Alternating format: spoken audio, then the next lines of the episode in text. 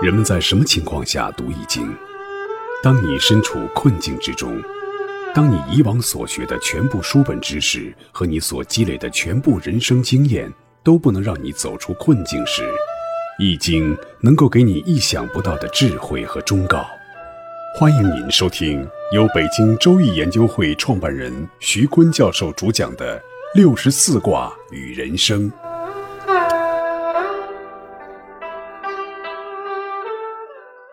亲爱的听众朋友，大家好，我是北京周易研究会创办人徐坤。今天我带您走进周易殿堂，主讲六十四卦与人生。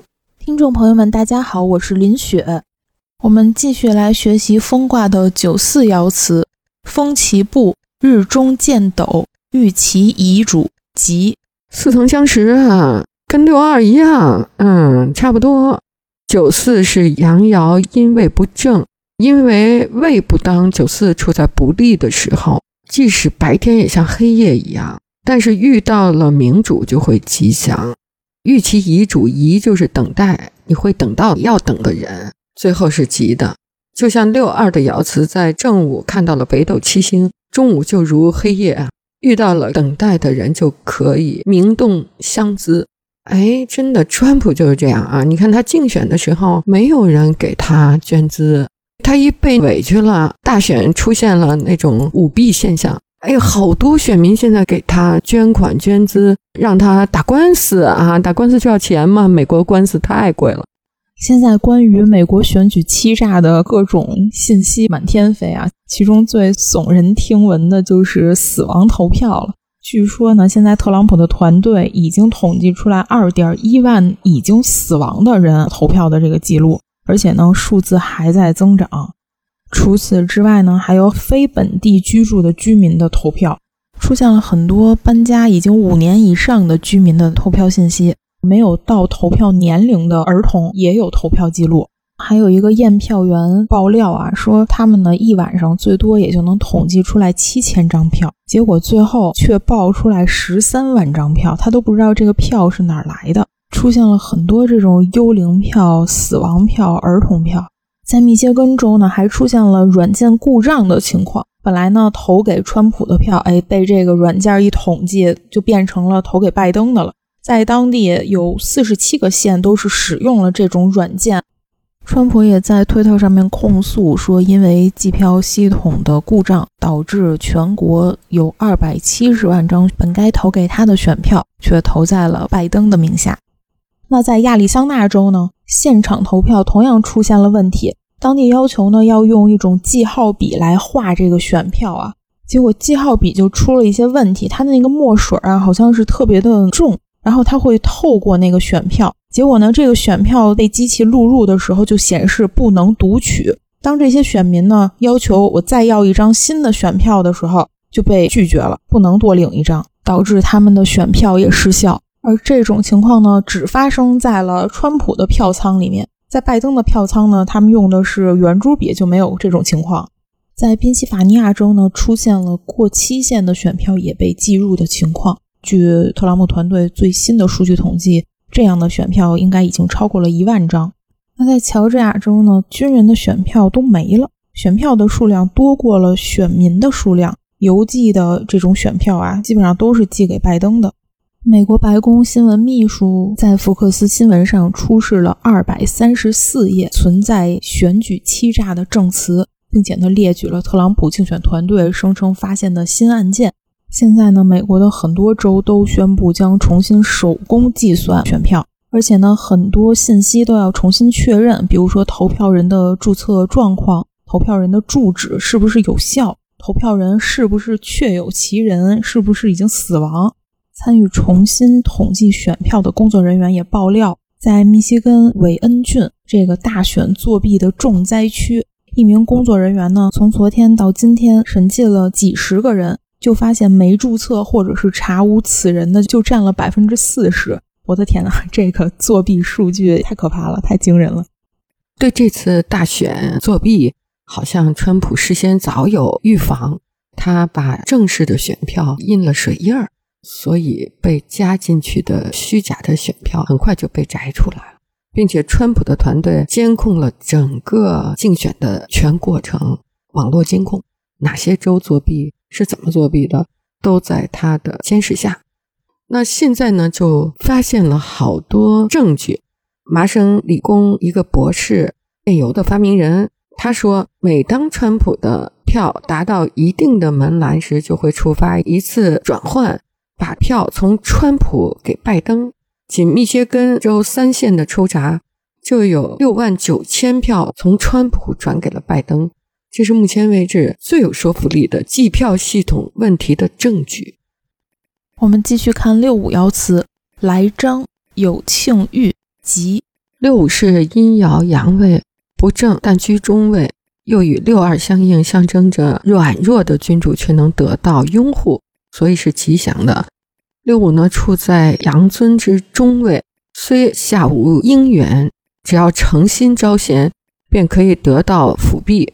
六五本来就勉强上位，阴柔不明，本无吉庆可言。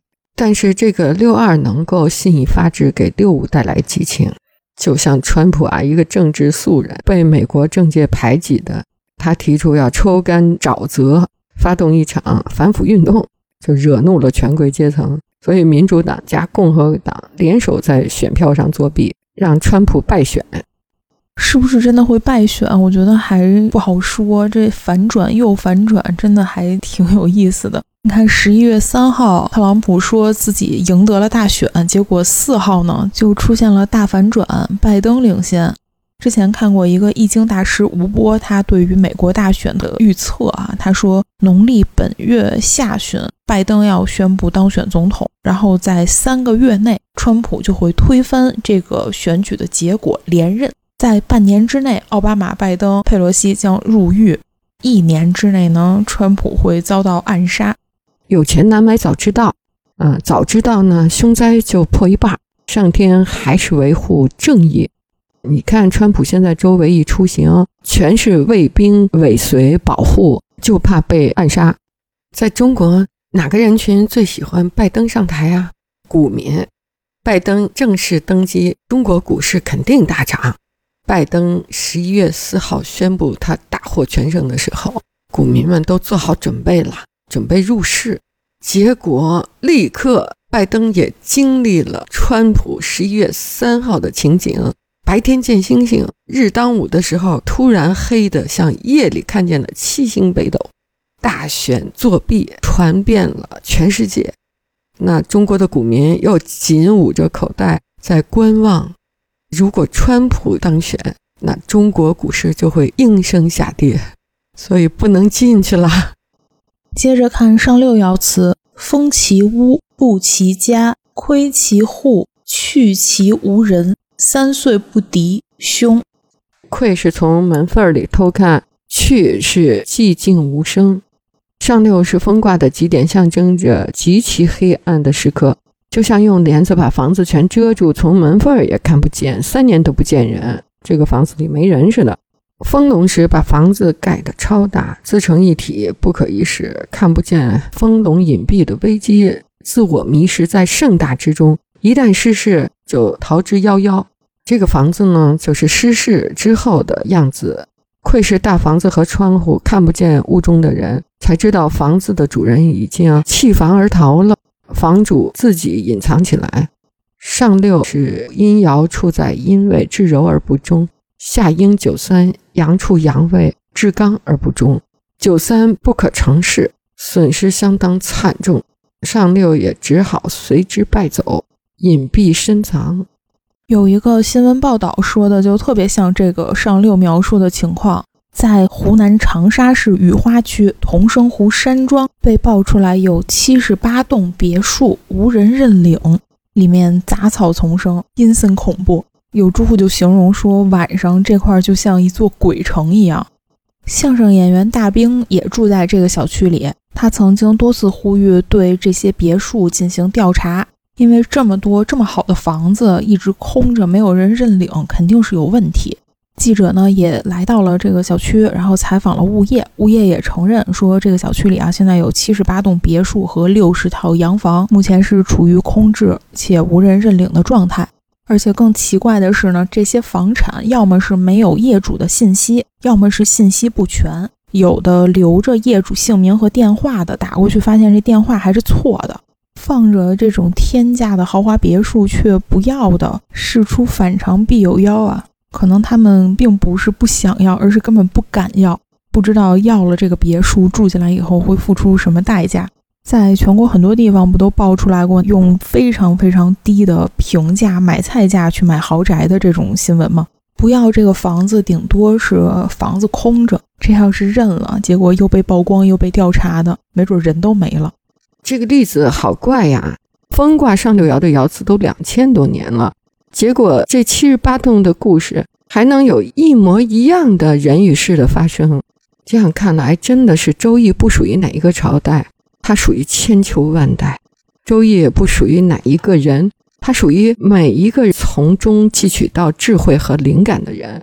那么这一个循环往复的故事告诉我们什么？一个社会既无突变式的发展，又无渐进式的增长。只是在一个简单层次上自我重复着，现在则意味着每个人都处在白热化的竞争、低水平的消耗之中。不光我们如此，美国的大选也是如此，都是一种白热化的竞争、低水平的消耗。林雪，咱们把这个风道的卦爻辞都解释了一遍，哎，我发现跟咱们想象的反差极大。啊，咱们想象风呢，就是如日中天，光芒四射，上面打雷，地下有火，雷火风鸣哈。结果呢，爻辞就比比都是日当午是看不见太阳，都看见星星了，这样反常的现象哈。那风到风到，最后就是光明之中的极端事件，那就是它的相反事件，就是黑暗呢。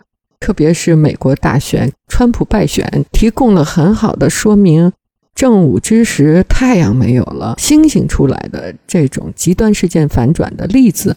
美国的民主选举已经有二百多年历史了，结果这一次大选呢，感觉跟闹剧似的，也使得人们对这个民主选举发生了怀疑。这次美国大选出现的弊病，那些作弊行为，哈，那些贿选行为。都证实了美国第二任总统亚当斯的一句名言：“我们的政府不具备能力去对付不受伦理和宗教约束的人类情感。我们的宪法只是对有道德和宗教信仰的民族制定的，它远远不足以管理任何其他民族。此宪法只适合于道德与信仰的人民。”美国国父知道选民可能选出一个蠢材或者坏蛋当总统，所以设立两院来加以限制。美国的国父还知道两院的议员也不一定可靠，又设立了大法官加以法治。